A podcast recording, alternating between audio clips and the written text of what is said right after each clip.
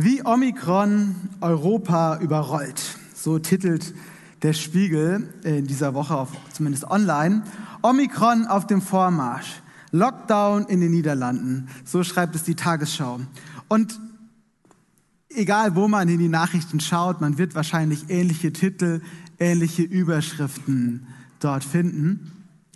Und von solchen Nachrichten kann man sich beherrschen lassen kann man sein Denken und Fühlen stark prägen lassen.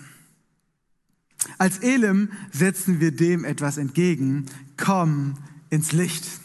Darüber haben wir diese Woche gepredigt. Und auch von diesem Gedanken kann man sich prägen, kann man sich beherrschen lassen. Und wir müssen entscheiden. Viele von uns sind verängstigt angesichts der hohen Corona-Zahlen, angesichts der Ungewissheit, die diese neue Variante Omikron mit sich bringt. Andere sind wütend, weil sie sich eingeschränkt fühlen in ihren Rechten oder auch eingeschränkt sind in ihren Rechten. Andere, vielleicht sogar alle, sind frustriert von Entscheidungsträgern, die irgendwie nicht so solche Entscheidungen treffen, wie man es sich wünscht. Und mir geht es oft ähnlich. Einerseits bin ich aus Überzeugung geimpft, andererseits bin ich unsicher, ob ich auch meine Kinder impfen lassen soll. Einerseits bin ich dankbar für eine Regierung, die, so wie ich es finde, sich Mühe gibt, gute Entscheidungen zu treffen. Andererseits habe ich das Gefühl, ihre Mühe ist manchmal nicht genug. Und dann machen sie doch Dinge, die ich nicht so toll finde. Und dann sind da noch die Menschen, mit denen ich rede, die bewegt sind von der Situation. Manche will ich überzeugen, fast schon bekehren. Andere machen mich wütend. Andere denke ich mir, kann ich überhaupt nicht nachvollziehen. Und manchmal denke ich mir, und wahrscheinlich am häufigsten denke ich mir, ach komm, lass mich doch mit dem Thema in Ruhe. Äh, ich habe keinen Bock, mich ja noch mehr damit zu beschäftigen. Weil ich auch merke, wenn ich zu viel darüber nachdenke, diskutiere, dass es oft gar nicht so gut für mich ist, dass meine Gedanken und Gefühle in Richtungen sich bewegen, die ich eigentlich gar nicht will. Und dann kommt wieder der Gedanke, naja, Martin, du kannst deinen Kopf auch nicht in den Sand stecken. Also das Ganze ignorieren und so tun, als wäre gar nichts, funktioniert auch nicht. Wir sehen, ich sehe zumindest, und ich vermute einige von euch auch, es ist gar nicht so leicht, einen guten Umgang mit dieser Situation zu finden. Gar nicht so leicht zu entscheiden, wie wir damit umgehen. Und dann hören wir von Corinna vor zwei Wochen die Predigt, komm ins Licht und staune. Gott will in schweren Zeiten Licht und Hoffnung in unser Leben bringen. Und ich ermutige dich, wenn du diese Predigt noch nicht gehört hast, hör sie dir an, schau sie dir an und lass Gottes Wort in dein Herz sprechen. Und Paul hat letzte Woche daran angeschlossen und hat über ein Wort Jesajas gesprochen und darüber geredet, dass Gott alles zu einem guten Ende führen wird. Gott lädt uns ein, im Licht von Jesus zu leben. Er lädt uns ein, bei ihm neue Hoffnung, neue Zuversicht zu bekommen, Frieden zu finden. Und ich möchte heute mit euch über einen weiteren biblischen Weg sprechen, wie wir im Licht leben können. Und die Überschrift ist, komm ins Licht und handle. Komm ins Licht und handle. Paul und Corinna haben den Fokus darauf gelegt, dass Jesus das Licht der Welt ist. In Jesus ist das Licht auf diese Welt gekommen. Gott wird Mensch. Daran erinnern wir uns jetzt in der Adventszeit. Das feiern wir an Weihnachten. Er ist gekommen. Er bringt Rettung. Er bringt Hoffnung. Er zeigt uns Gottes Liebe. Er ermöglicht uns, unser Denken, unser Fühlen zu verändern. Doch es gibt ein Problem. Jesus lebte auf dieser Welt ungefähr 30 Jahre lang, wahrscheinlich 33, genauso alt wie ich jetzt bin. Und dann, zack, ist er in den Himmel aufgefahren. Also vielleicht bin ich nächste Woche auch nicht mehr da. Aber Jesus jedenfalls, er war weg. Er ist in den Himmel aufgefahren. Das Licht der Welt ist nicht mehr auf der Welt. Das Licht der Welt ist in den Himmel aufgefahren. Das Licht der Welt hat die Welt verlassen. Bedeutet das, dass es auf dieser Welt jetzt dunkel ist, so dunkel wie hier im Raum? Das muss nicht sein. Jesus ist nicht das einzige Licht der Welt. Jesus ist nicht das einzige Licht der Welt. Huh, was sagt der Martin da jetzt? Was will er uns jetzt für ein Evangelium verkündigen? Jesus ist nicht das einzige Licht der Welt. Dünnes Eis vielleicht? Hm? Ich bin auf der sicheren Seite, denn Jesus selbst hat es gesagt. Er hat gesagt in Matthäus 5, Vers 14, ihr seid das Licht der Welt. Wie eine Stadt auf einem Berg, die in der Nacht hell erstrahlt, damit alle es sehen können. Ihr seid das Licht der Welt. Was meint Jesus damit? Ich möchte es euch gerne anhand mit diesem Raum hier ein bisschen demonstrieren. Wie bekommen wir diesen Raum hier wieder hell? Vielleicht ganz einfach, Technik macht das Licht wieder an. Aber das wird erstmal nicht passieren. Die Technik lässt das Licht aus und wir müssen eine andere Lösung finden. Denn Jesus ist in den Himmel aufgefahren. Er sitzt zu Rechten Gottes. Von dort wird er wiederkommen. Darauf hoffen wir, darauf warten wir, darauf freuen wir uns. Aber noch ist er nicht wieder da. Wir hoffen, dass er bald kommt. Aber heute wird er wahrscheinlich nicht mehr kommen. Und was ist in dieser Zeit? Wie wird es Licht auf dieser Welt? Ihr seid das Licht der Welt. Habt ihr das verstanden? Licht der Welt. Wir können nicht warten, bis Jesus wiederkommt. Wir sollen nicht schimpfen, dass es auf dieser Welt so dunkel ist. Wir sollen das, was wir haben, das, was wir sind, nutzen, um Licht zu sein. Ich lese mal vor, wie es in Matthäus 6, Vers 15 weitergeht. 5, Vers 15. Niemand versteckt ein Licht unter einem umgestülpten Gefäß. Er stellt es vielmehr auf einen Lampenständer und lässt es für alle leuchten. Ja, ein Licht wird leuchten gelassen. Ich lese mal in der Elim Adventsübersetzung ähm, Vers 15 vor. Niemand versteckt seine Handytaschenlampe in der Hosentasche oder der Handtasche. Er schaltet sie vielmehr an und hält sie hoch und lässt sie für alle leuchten. Okay, es gibt hier einige wenige, die hören auf Gottes Wort. Ähm, auch am Stream, ihr könnt es natürlich auch machen. Ja, ihr seht jetzt nur schwarz hier auf der Bühne, aber es gibt ein paar Leute hier im Raum, die machen ihr Licht an. Guck mal, jetzt könnt ihr vielleicht ein bisschen erkennen, es ist ein bisschen heller geworden. Ich glaube, ich muss aber noch mal vorlesen, den Ungehorsamen sei Dank. ähm, niemand versteckt seine Handytaschenlampe in der Hosentasche oder der Handtasche. Er schaltet sie vielmehr an und hält sie hoch und lässt sie für alle leuchten. Okay, hier rechts hinten haben wir eine Ecke, die ist sehr gehorsam. Wunderbar. Der Herr ist stark in eurer Mitte. Okay, also, jetzt wird es schon etwas heller am Stream, könnt ihr es sehen. Ein bisschen könnt ihr wieder von der Bühne an. Ja, ich lese es ein letztes Mal vor für die ganz Schwerhörigen. Niemand versteckt seine Handytaschenlampe in der Hosentasche oder Handtasche. Er schaltet sie vielmehr an und hält sie hoch und lässt sie für alle leuchten. Das ist Gottes Wort. Ihr seid das Licht der Welt. Ja, jetzt sieht es schon viel besser aus. Lasst eure Handytaschenlampe oben. Licht der Welt sein ist manchmal anstrengend. Sehr gut. Genauso steht in Vers 16, 5 Vers 16, genauso, Klammer auf, wie ihr jetzt euer Handy in der Dunkelheit leuchten lasst, Klammer zu, lasst eure guten Taten leuchten vor den Menschen, damit alle sie sehen können und euren Vater im Himmel dafür rühmen. Genauso wie jetzt euer Handy leuchtet. Lasst eure guten Taten leuchten vor den Menschen, damit alle sie sehen können und euren Vater im Himmel dafür rühmen. Im Licht Gottes zu leben bedeutet, sein Vertrauen auf Gott zu setzen. Aber im Licht Gottes zu leben bedeutet auch, selbst zum Licht zu werden. Im Licht Gottes zu leben bedeutet, ein Segen für andere zu sein durch Worte und Taten. Ich war 13 Jahre alt, als ich das zum ersten Mal verstanden habe. Ich wollte auch den einfachen Weg gehen. Ich dachte, ich glaube an Jesus, ich komme in den Himmel, das hatte ich von Kind an gehört. Aber die guten Taten, das Anstrengende, der Mama helfen, wenn ich keinen Bock habe, freundlich sein, wenn ich genervt bin, nicht zu schummeln in der Schule, das überlasse ich den anderen. Jesus vergibt ja alles Schuld. Ich komme in den Himmel, weil ich an ihn glaube. Diese Überzeugung hatte ich tatsächlich. Aber dann haben meine Geschwister einen Schülerbibelkreis gegründet, also ein Treffen in der Pause regelmäßig, einmal die Woche, wo wir als Christen zusammengekommen sind. Und ich hatte nicht so große Lust hinzugehen, aber es gab einen gewissen geschwisterlichen Druck und die waren halt größer und stärker als ich. Und so war ich dann auch beim Schülerbibelkreis. Zufälligerweise stand da ein Mädchen aus meiner Klasse, von dem ich nicht wusste, dass sie an Jesus glaubt. Sie wusste es von mir auch nicht. Aber so haben wir uns getroffen. Und so merkten auch die anderen in meiner Klasse, Martin, was machst du diese Pause? Hm, ich gehe zum Schülerbibelkreis. Habe ich nicht verstanden. Ist auch nicht so wichtig.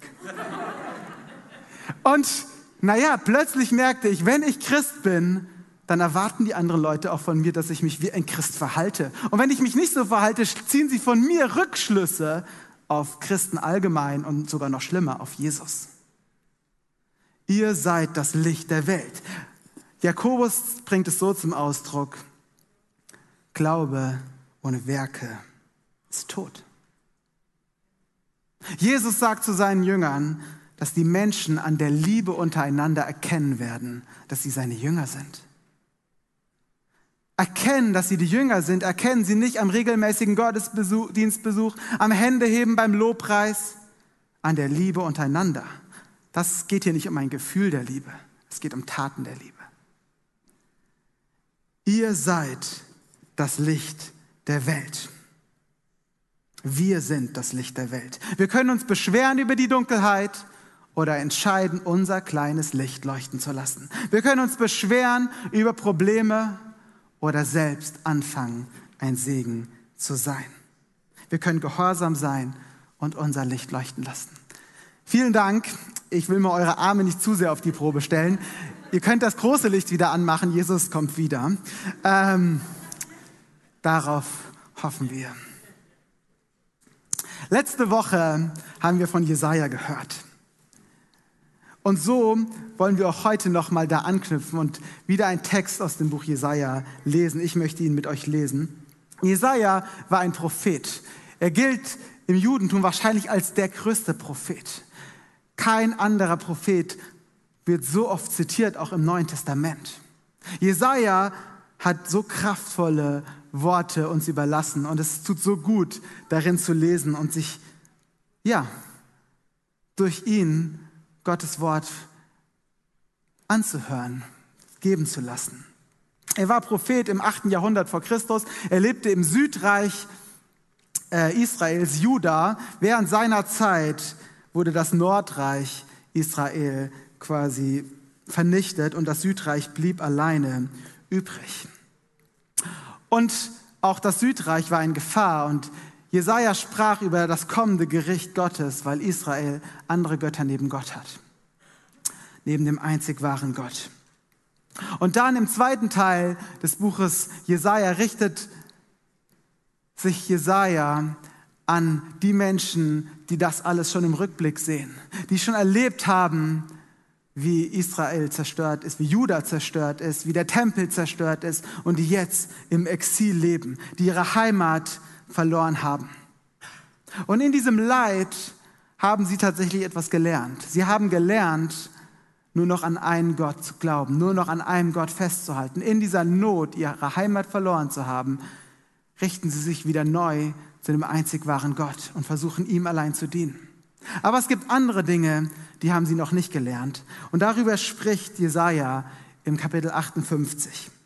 Und ich möchte gerne dieses Kapitel euch heute vorlesen. Und ich habe mich entschieden, euch das ganze Kapitel vorzulesen. Und wir werden es auch nicht an der Wand zeigen, ihr müsst also auch nicht mitlesen. Also setzt euch bequem hin und lasst einfach mal Gottes Wort auf euch wirken. Und erwartet, dass Gott auch direkt durch dieses Wort zu euch sprechen möchte. Ich lese vor Jesaja 58. Verkünde es aus voller Kehle laut wie Trompetenklang, halt dich nicht zurück. Verkünde meinem, meinem Volk seine bösen Taten und halte Jakob seine Sünden vor. Sie befragen mich täglich und wollen meine Wege kennenlernen. Man könnte es beinahe für ein gerechtes Volk halten, dass sie die Wege Gottes nicht verlassen. Sie bitten mich um Entscheidungen im Rechtsstreit und wünschen sich, dass Gott sich naht. Sie fragen, Wozu fasten wir, wenn du es nicht siehst? Weshalb quälen wir uns, wenn du uns keine Beachtung schenkst? Begreift doch, wenn ihr fastet, geht es geht ihr trotzdem euren Geschäften nach und übt Druck auf, aus, auf alle Arbeiter. Während ihr fastet, zankt und streitet ihr und schlagt mit gottloser Faust zu. Ihr fastet zurzeit nicht so, dass ihr eurer Stimme damit im Himmel Gehör verschaffen könntet. Soll das ein Fasten sein, wie ich es liebe? Und soll das bei mir als der Tag gelten, an dem sich ein Mensch erniedrigt? Ihr senkt den Kopf wie ein Grashalm. Dazu kleidet ihr euch in Sack und Asche. Nennt ihr das Fasten? Glaubt ihr, dass so ein Tag dem Herrn angenehm sein könnte? Fasten, wie ich es liebe, sieht doch vielmehr so aus. Lasst die zu Unrecht Gefangenen frei und gebt die los, die ihr unterjocht habt. Lasst die Unterdrückten frei. Zerbrecht jedes Joch. Ich möchte, dass ihr euer Essen mit den Hungrigen teilt und heimatlose Menschen gastfreundlich aufnehmt. Wenn ihr einen Nackten seht, dann kleidet ihn. Verleugnet euer eigenes Fleisch und Blut nicht. Wenn du so handelst, wird dein Licht aufgehen wie die Morgenröte. Deine Heilung wird schnelle Fortschritte machen. Deine Gerechtigkeit wird dir dann voraus und die Herrlichkeit folgt dir nach. Die Herrlichkeit des Herrn. Dann wirst du rufen und der Herr wird antworten. Du wirst um Hilfe schreien und er wird antworten, hier bin ich. Entferne die Unterdrückung aus deiner Mitte. Lass die höhnischen Fingerzeichen und das trügerische Reden. Öffne dem Hungrigen dein Herz und hilf dem, der in Not ist. Dann wird dein Licht in der Dunkelheit aufleuchten und es wird hell wie der Mittag sein. Dann wird dich der Herr beständig leiten und dir selbst in Dürrezeiten innere Zufriedenheit bewahren. Er wird deinen Körper erfrischen, sodass du einem soeben bewässerten Garten gleichst und bist wie eine nie versiegende Quelle. Deine Leute werden die Ruinen aus alter Zeit wieder aufbauen. Die Grundmauern vieler vergangener Generationen werdet ihr wieder errichten. Dann wird man euch folgendermaßen nennen. Die die Risse ausbessern und die die Straßen erneuern, um sie bewohnbar zu machen. Tut an meinem heiligen Tag, dem Sabbat, nicht, was ihr wollt, sondern erlebt ihn als Wonne und ehrt den heiligen Tag des Herrn. Ehrt ihn. Verfolgt nicht eure eigenen Interessen. Geht nicht euren Geschäften nach und spart euch leeres Geschwätz. Dann wird der Herr eure Freude sein. Ich lasse euch über die Höhen der Erde gehen und euch das Erbe Jakobs, eures Vorfahren, genießen. Ich, der Herr, habe gesprochen. Ich finde dieses Kapitel sehr beeindruckend. Und als ich es mir selbst gelesen habe und nochmal durchgelesen habe und nochmal durchgelesen habe, hat auch Gott zu mir gesprochen. Und ich glaube, diese Worte Jesajas passen gut in unsere Situation. Wir sehen hier Menschen, die Gott dienen wollen. Sie wollen auf Gott hören. Sie wollen, dass Gott sie führt. Genauso sind wir hier versammelt, ja, zu Hause am Stream schaust du dir den Gottesdienst an. Wir sind hier im Saal und feiern Gottesdienst. Aber gleichzeitig tun diese Menschen Dinge, die Gott nicht gefallen. Und so möchte ich dich heute fragen und dich ermutigen, dich selbst zu reflektieren. Ich möchte mich selbst auch reflektieren.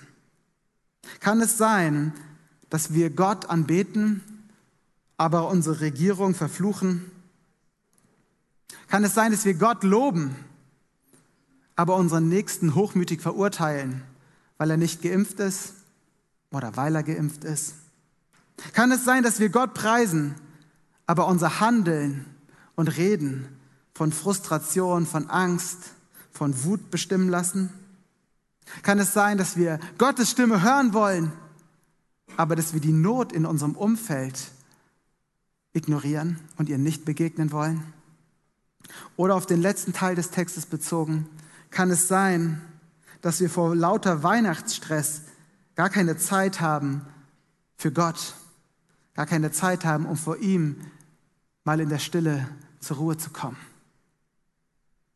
Lasst uns unser Herz, lasst uns unser Denken, unser Verhalten prüfen. Denn so sollte es nicht sein. Komm ins Licht bedeutet, wir setzen unser Vertrauen auf Jesus. Aber komm ins Licht bedeutet auch, wir fangen an, selbst Licht zu sein. Jesu Licht fängt an, unsere Taten zu bestimmen. Ich möchte gern Vers 58, äh, Kapitel 58, 9 bis 12 noch einmal lesen. Entferne die Unterdrückung aus deiner Mitte. Lass die höhnischen Fingerzeichen, ja, mit dem Finger auf andere zeigen, was sie alles falsch machen. Und das trügerische Reden, alles besser wissen. Öffne stattdessen den Hungrigen dein Herz und hilf dem, der in Not ist. Dann wird dein Licht in der Dunkelheit aufleuchten und was dein Leben dunkel macht, wird hell wie der Mittag sein. Dann wird der Herr dich beständig leiten und dir selbst in Dürrezeiten innere Zufriedenheit bewahren. Er wird deinen Körper erfrischen, so dass du einem soeben bewässerten Garten gleichst und bist wie eine nie versiegende Quelle. Deine Leute werden die Ruinen aus alter Zeit wieder aufbauen. Die Grundmauern vieler vergangener Generationen werdet ihr wieder errichten. Dann wird man euch folgendermaßen nennen. Die, die Risse ausbessern und die Straßen erneuern, um sie bewohnbar zu machen. Viele reden über die Spaltung der Gesellschaft, über Risse, die durch unser Volk, unser Land gehen. Wir können Menschen sein, die Risse ausbessern, die Zusammenhalt bewirken, die Licht sind. Komm ins Licht und handle. Komm ins Licht, indem du handelst. Denn wenn wir anfangen, Licht zu sein, wenn wir das Gute, was Jesus uns schenkt, weitergeben an andere, dann kommt auch Gottes Licht in unser eigenes Leben. Dann verschwindet auch Dunkelheit in unserem Leben. Ich möchte euch zwei ganz konkrete Dinge heute mitgeben, die mir helfen, Licht zu sein. Und der erste Punkt ist, fokussiere dich auf deinen Einflussbereich und nicht auf deinen Interessenbereich. Ich sage es nochmal, fokussiere dich auf deinen Einflussbereich und nicht auf deinen Interessenbereich. Was ist damit gemeint? Wir dürfen lernen, uns auf Themen zu fokussieren, zu konzentrieren, in den Mittelpunkt unseres Interesses zu rücken, auf die wir auch wirklich Einfluss haben und nicht Dinge, die uns nur interessieren. Ich nenne mal ein paar Beispiele. Beispiel 1. Die Corona-Zahlen in Europa oder der ganzen Welt. Wir können uns stundenlang damit beschäftigen, wir können sie analysieren und durchforsten, aber Einfluss haben wir darauf nicht. Beispiel Nummer zwei, der HSV. Wir können uns die Spiele so oft anschauen, wie wir wollen und können noch so sehr hoffen, dass er endlich aufsteigt. Aber beeinflussen können wir es nicht. Vielleicht steigt ja dieses Jahr Pauli auf. Aber gut, also, wir schauen es, wir fiebern mit, aber wir haben es nicht in der Hand. Und damit ist Frustration vorprogrammiert. Oder letztlich sogar auch die Corona-Maßnahmen unserer Regierung. Wir können sie verfolgen, wir können uns dafür interessieren, wir können darüber diskutieren, aber beeinflussen können wir sie zumindest nur in sehr geringem Maß, nachdem wir einmal gewählt haben. Und wenn wir aber uns entscheiden, trotzdem unsere ganze Aufmerksamkeit diesen Themen zu widmen, dann ist Frustration vorprogrammiert, dann ist Tatenlosigkeit vorprogrammiert, weil wir daran nichts ändern können. Wir können dafür erstmal nichts tun. Wir können uns dafür interessieren und es ist ja auch nicht so, dass wir es komplett ignorieren sollen. Die Frage ist, sollte unser Fokus darauf liegen? Ich sage nein. Stattdessen sollten wir uns darauf fokussieren, auf Dinge, auf die wir Einfluss nehmen können. Anstatt über Politiker zu schimpfen, können wir anfangen, für sie zu beten. Das können wir. Wir können für sie beten, für sie und ihre Berater. Anstatt über Corona-Maßnahmen zu jammern, die wir unangemessen finden, können wir mal anfangen, die zu halten, die sinnvoll sind. Und damit auch unser Land schützen und segnen. Und wir können nachdenken, wer in der jetzigen Situation in meinem Umfeld leidet. Wer braucht Hilfe? Wer ist einsam? Uns entscheiden, für diese Menschen da zu sein. Und zuerst mal überlegen, was können wir denn tun? Und dann es auch tun. Damit sind wir nämlich jetzt schon beim zweiten Schritt. Erstens, ja, konzentriere dich nicht auf deinen Interessenbereich, sondern auf deinen Einflussbereich. Und zweitens, werde im Vertrauen auf Gott aktiv und segne andere. Ihr seid das Licht der Welt. Wir haben einen Auftrag von Jesus bekommen. Wir haben eine Berufung bekommen. Und es ist nicht nur, ihr sollt das Licht der Welt sein, ihr seid das Licht der Welt. Es ist eine Identität, die Gott uns schenkt, Licht zu sein. Eine Identität, die er uns gibt als seine Nachfolger. Es ist keine Alternative, keine Option. Es ist Identität, die Gott dir schenkt, die Gott mir schenkt. Tu, was du kannst, anstatt daran zu verzweifeln, was du nicht ändern kannst. Gott hat uns den Heiligen Geist geschenkt.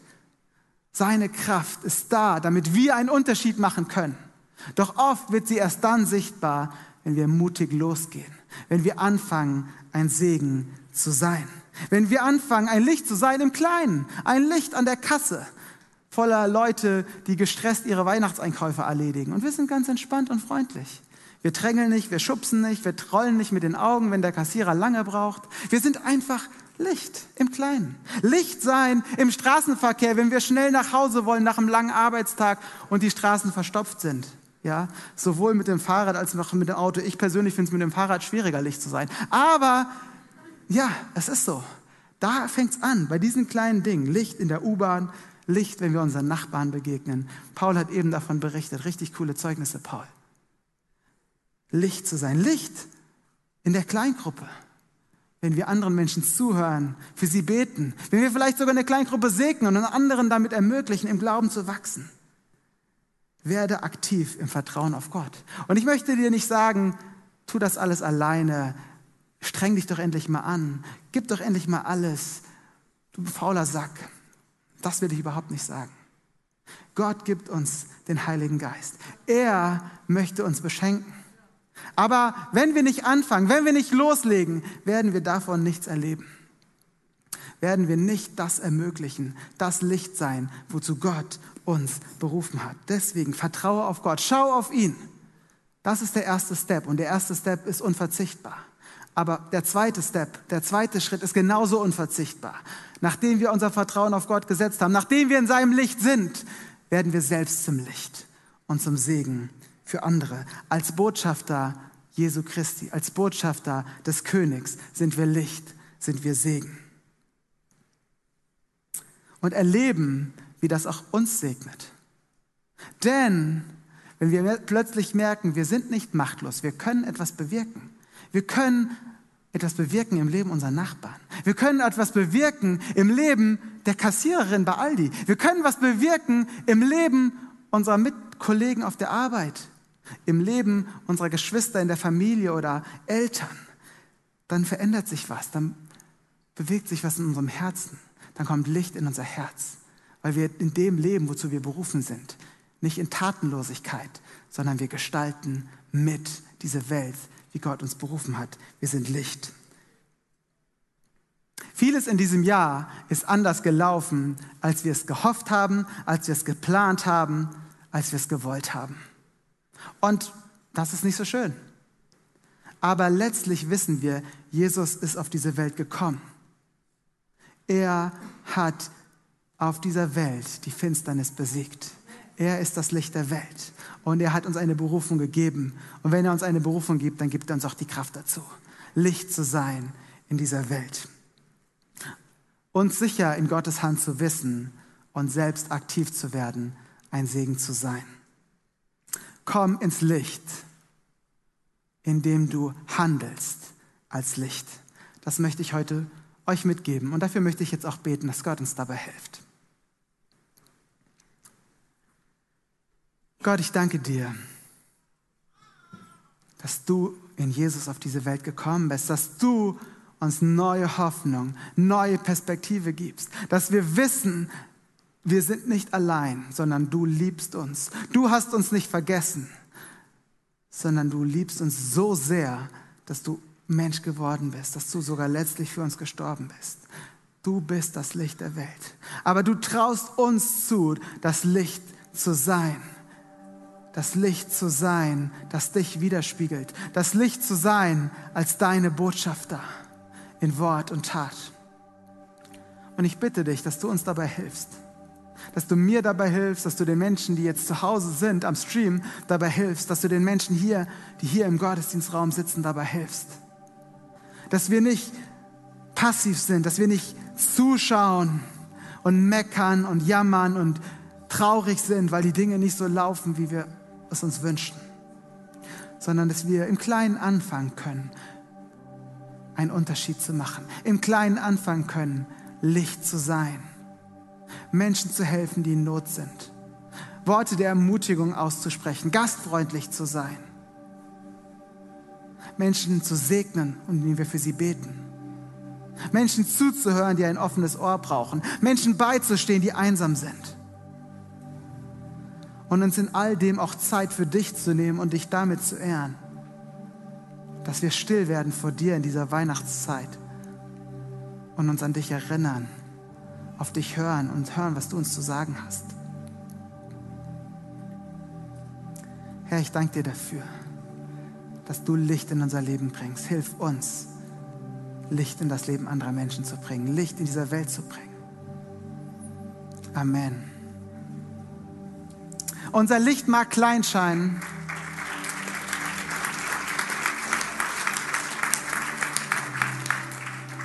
Unser Licht mag klein scheinen, aber wir sind nicht allein.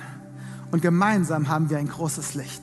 Wir sind gemeinsam als Gemeinde unterwegs, als Elim-Kirche. Ja, mit tausend Leuten können wir schon deutlich mehr Licht machen als einer allein. Wir sind gemeinsam als gemeinsam für Hamburg unterwegs, mit über 100 Gemeinden in ganz Hamburg.